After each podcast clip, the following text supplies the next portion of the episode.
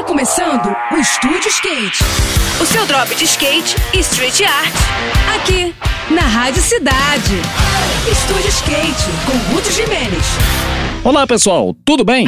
No próximo domingo vai rolar um evento de downhill bem diferente aqui no Rio. É o projeto Ladeiras, dedicado exclusivamente aos skatistas acima de 40 anos de idade. A ação acontece no drop que existe no Parque Radical de Deodoro, um local que sediou algumas competições das Olimpíadas de 2016 e que é bastante usado pelos amantes da modalidade. A iniciativa é do coletivo Skate aos 40, que é especializado em ações dedicadas aos skatistas mais veteranos.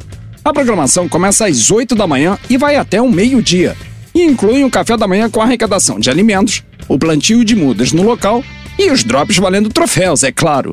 As categorias são long e clássico, downhill slide, simulador de surf e longboard. E o mais interessante é que os troféus serão distribuídos como forma de incentivo à prática do esporte. Quer dizer, qualquer um pode participar.